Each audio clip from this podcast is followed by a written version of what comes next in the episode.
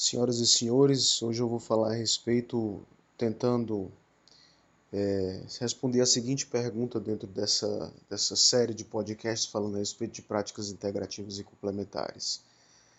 No podcast passado eu dei o exemplo de uma senhora que chegava num pronto atendimento e a sua, e a sua doença era desprezada, menosprezada, considerada como piti, né?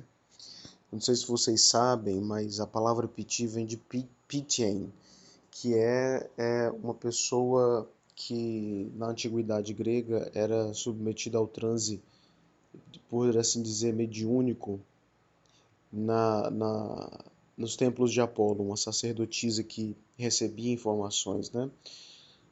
Atualmente no nosso dia chega como sendo uma pessoa sugestionável, né? uma pessoa ludibriada, cheia de ilusões, né?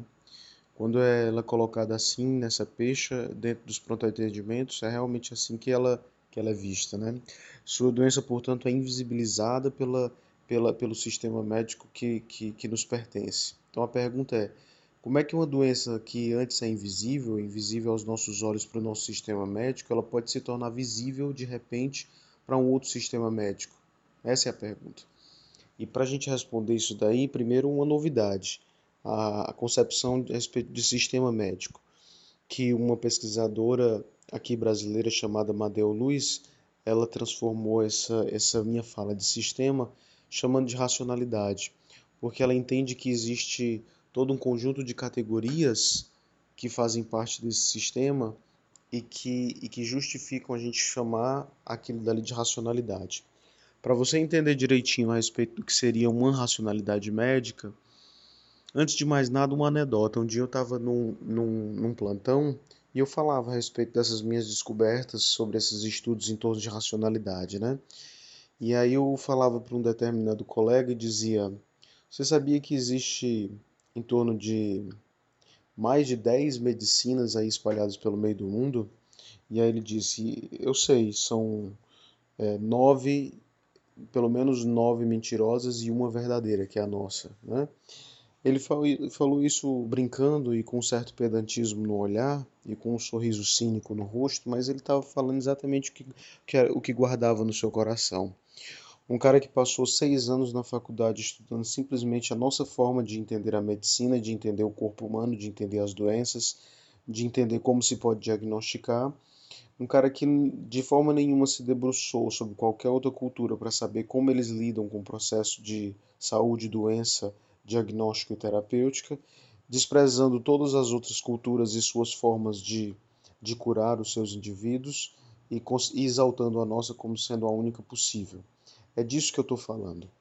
Quando a gente entra nos aspectos dos outros povos e das outras grandíssimas culturas, assim, enormes, portentosas, muito maiores do que a cultura que originou a nossa medicina científica ocidental, a gente lida com formas soluções, respostas que os indivíduos deram, né, na verdade, grandes mentes, grandes luminares deram, para poder, diante do sofrimento humano, dar uma resposta para esse sofrimento com uma terapêutica, com uma terapia. Então, é, é isso que eu falo de uma racionalidade médica.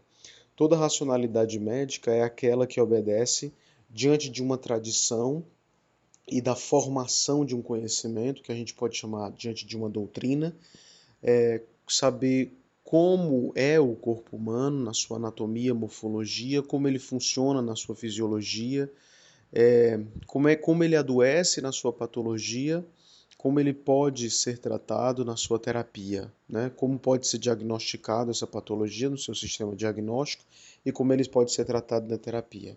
A novidade aqui, talvez para alguns, é que exista várias, vários sistemas, várias racionalidades e é o que vocês, o que nós denominamos de outras terapias complementares, né, ou alternativas, que, que, que, que mostram caminhos para enxergar as doenças e tratá-las.